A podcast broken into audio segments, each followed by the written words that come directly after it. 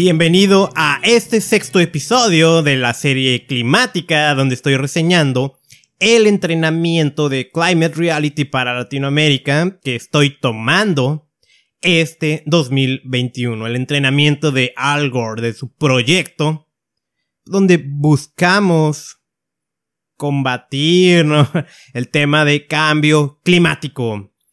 Eh, vaya, ya como sexto episodio ya empieza a ser divertido para mí, al mismo tiempo un poquito trabajoso. Estar grabando episodios diarios, lo, lo acepto. De hecho, este debía haberlo grabado ayer, que fue sábado, hoy es domingo. Entonces, hoy lo grabo, hoy mismo lo publico. Sí, ya estamos llegando al final del entrenamiento, pero todavía yo tengo muchas cosas que grabar, que reseñar. Ayer tuvimos más transmisiones de en vivo de Algor. Hoy tenemos la última. Y en el intermedio, lo que ha ocurrido es que podemos entrar a laboratorios de aprendizaje. Como yo entré a uno donde nos enseñaron una herramienta digital. E, es un simulador para tomar decisiones. Por ejemplo, ¿qué, qué pasaría si reducimos combustibles fósiles? O, no, ¿ah? o qué pasaría si electrificamos el transporte, otras eh, decisiones de ese tipo globales, cómo van a influir en el clima y pues la conclusión es que no está tan fácil, sí, se va a ocupar de todos los sectores, definitivamente. Eh, tuve una sesión de networking y también hay módulos a, a modo de workshops, de talleres. Y eso es lo que vamos a hablar hoy. Voy a hablarte de tres, muy rápido, puntitos que me parecieron interesantes, adicionados con mis comentarios.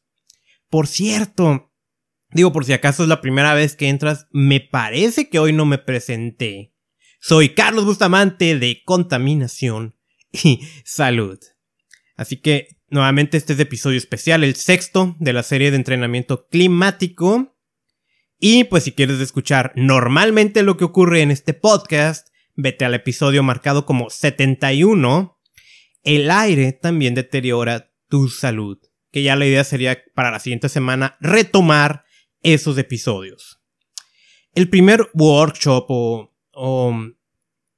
vamos a llamarlo así, workshop, que te voy a platicar. La capacidad regenerativa de los bosques en Latinoamérica. Un motivo de esperanza. Ahí participó Luis Camargo, Rafa Arenas y Alejandra Monge. Ah, y además Laura Ortiz. Fue, fue a modo de foro donde se lanzan preguntas y ellos van respondiendo. Me gustó porque aquí hubo también opinión de alguien que se enfoca al tema de economía, eh, eh, directamente eh, bancos, ¿sí? Y, se habló del bosque, de, de, su importancia, ¿no? En ese sentido. El, mundo, y esos ya son los puntos que, que fueron hablando, que fui anotando.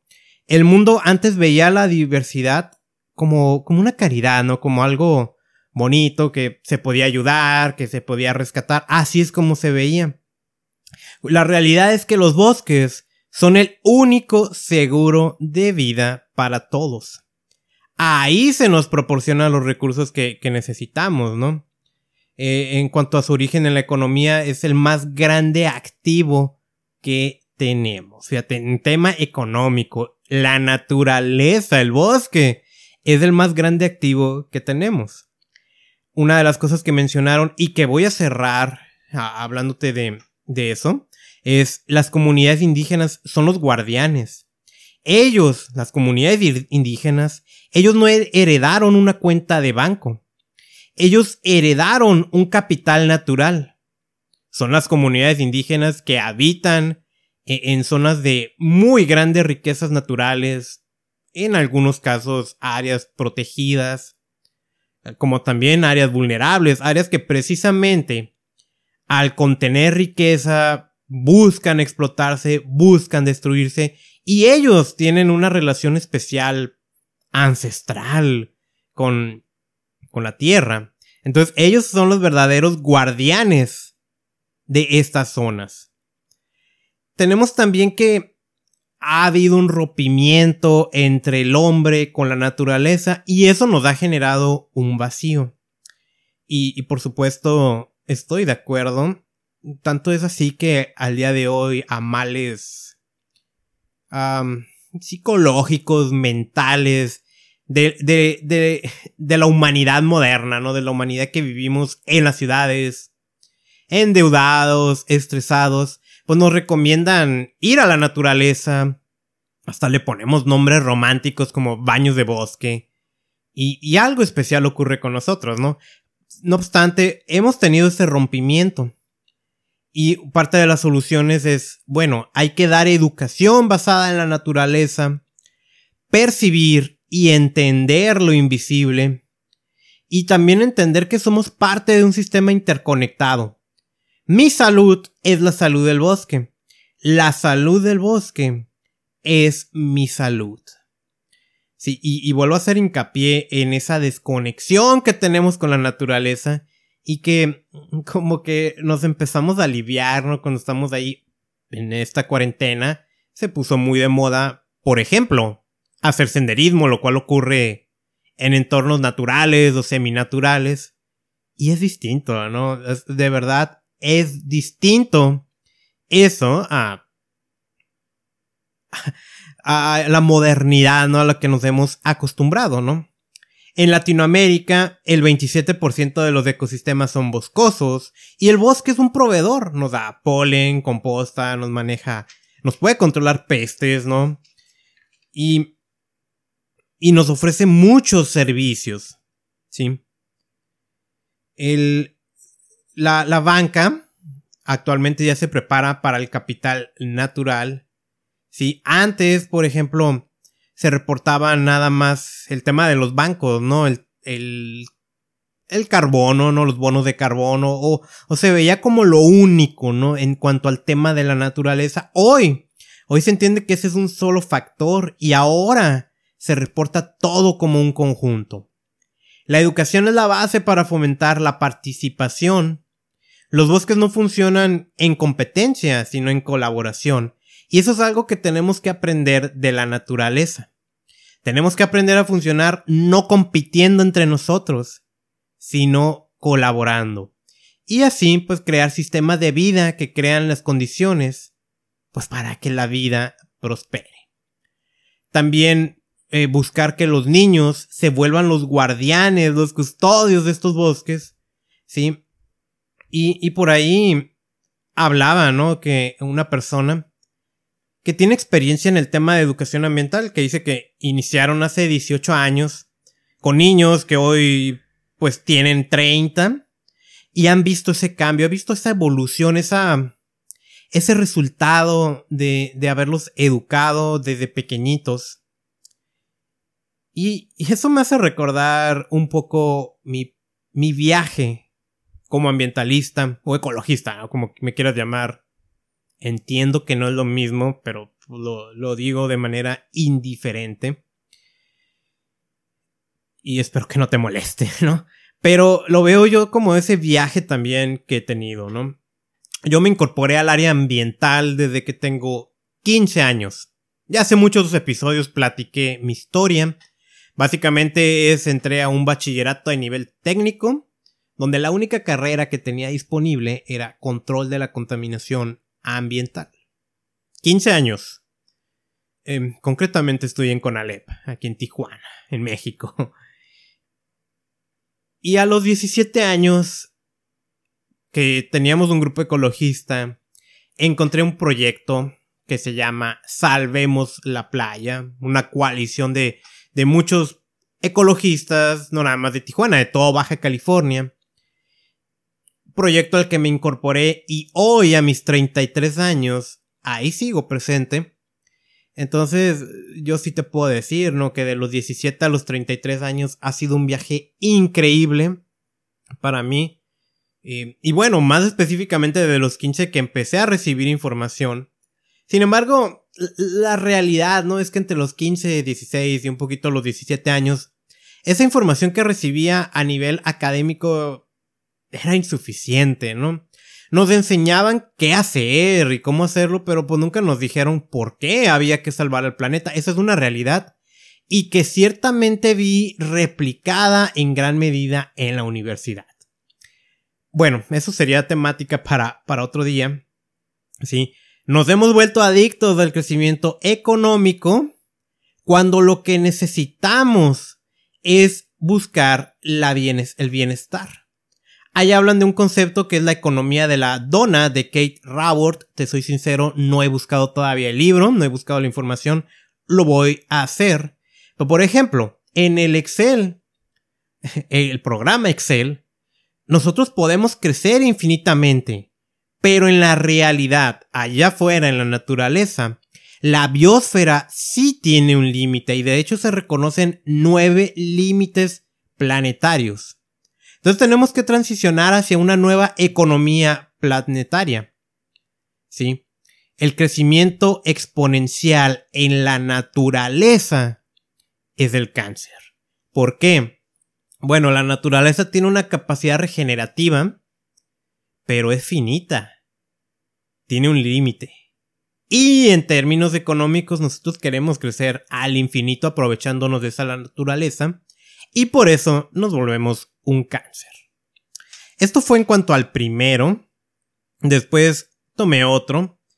La carrera hacia cero emisiones. Ahí estuvo Sandra Guzmán, María Laura Rojas y Jorge Villarreal Padilla. Se habla de la descarbonización.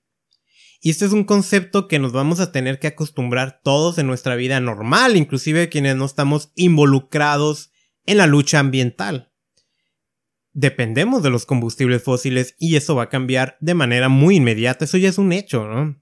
El sector energético es el principal emisor de contaminantes o de gases de efecto invernadero, pero de manera interesante no, nos está dañando por ese lado y al mismo, eh, en el mismo sentido, es el sostén económico de muchas naciones, cosa que ocurre aquí en México. El sector energía es el que más contamina y al mismo tiempo es el que más le inyecta a la economía nacional. En ese sentido, tenemos que entender que va a haber descarbonización y eso puede haber un problema, como también es una posible solución, la oportunidad de generar nuevas industrias, nuevos empleos verdes. La transición va a ocurrir, te guste o no. El sector transporte, pues hay que hacerlo más eficiente, que suele ser el segundo sector que más contamina, es decir, energía y transporte. Viene el tema de la electrificación del transporte, el, fuentes renovables, ¿no? Y también entender, eh, pues, otros aspectos, ¿no? Vamos a regresar al tema económico. Latinoamérica y el Caribe. Nuestras naciones dependen en dos sentidos importantes de los fósiles, de los combustibles fósiles. Por un lado, el tema fiscal. Los combustibles fósiles le inyectan muchísimo dinero a nuestros países. Por otro lado, son la, es el principal combustible o la principal fuente mediante la cual generamos energía. Y es, necesaria que, es necesario que tengamos energía. Vuelvo a señalar, a pesar de eso, es el primer sector que más contaminación genera y por lo tanto más daños. Si eso se vuelve algo, pues no sé si decirlo paradójico, entonces tenemos que planear que esta energía tenga una transición justa con perspectiva social. Por supuesto, si lo hacemos rápido en un instante, que sería lo deseable, pero sin planear vamos a dejar a mucha gente sin empleo. Por eso tiene que ser una transición justa en donde participen las comunidades y la gente. Tenemos que entender que hay que dejar ya fuera los combustibles fósiles de la generación de energía, pero de manera paulatina. Desacoplar que e, esta energía que proviene de fuentes fósiles esté asociado al crecimiento económico y eh, qué es lo que sucede con nuestras naciones. ¿Sí? Digo, ahí hay que, hay que ver que hay obstáculos para esta descarbonización, como la falta de coordinación entre sectores, la falta de planes integrales de acción, ¿sí? Y tenemos que saber o tenemos que poner en implementación las políticas. Y eso es entender cuánto nos va a costar. Tenemos que dejar de invertir en combustibles fósiles. Sí, estas nuevas industrias que verdes es una gran oportunidad. Sí, y, también entender algo, ¿no? Porque de dejar los combustibles fósiles de fuera es que genera incertidumbre. Pero pues la ciencia del cambio climático es una ciencia de incertidumbre. Porque hay muchas cosas que van a ocurrir, ¿no? Pero al final de cuentas, si hablamos de incertidumbre en el sentido del desconocimiento, la economía como tal, el mercado bursátil, también es un mercado de incertidumbre. Ahí eh, nosotros como ciudadanos tenemos un rol muy importante, tenemos que informarnos, tenemos que participar, tenemos que ah, comportarnos y, generar sinergias. Sí, los actores no gubernamentales tienen un gran rol y tenemos que reconocer que el cambio climático, tristemente, ya nos rebasó.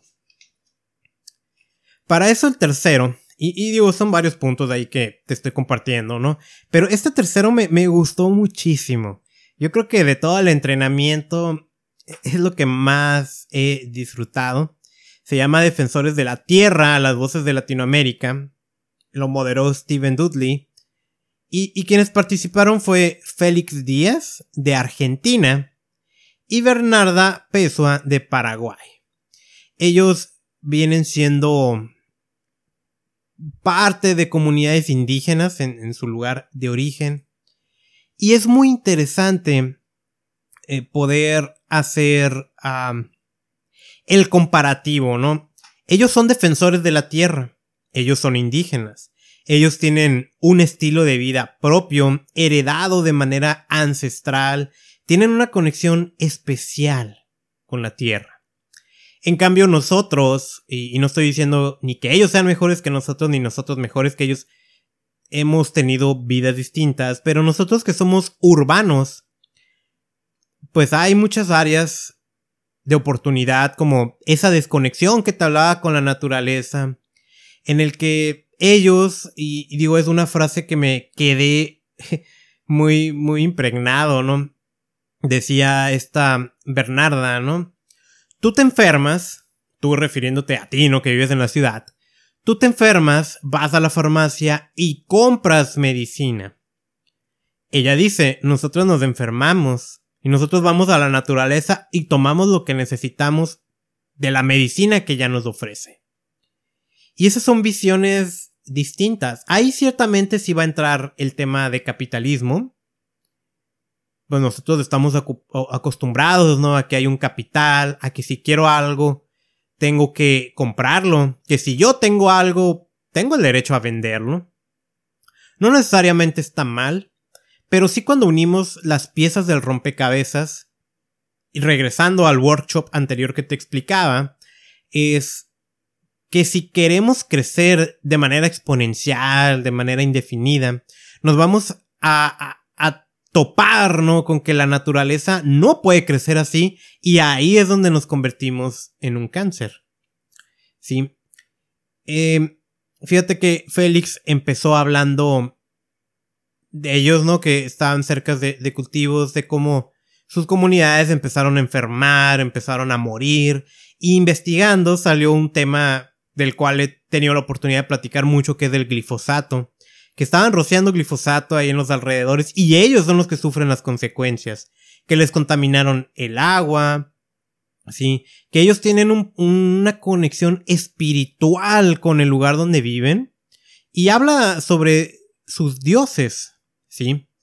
Eh, eso es algo es muy especial que ellos tienen. Tienen problema racial, ¿sí? En Argentina no hay una ley que los apoye, ¿sí? uno de los detalles que llegan a sufrir es que muchas veces, casi siempre, las comunidades indígenas no saben leer ni escribir.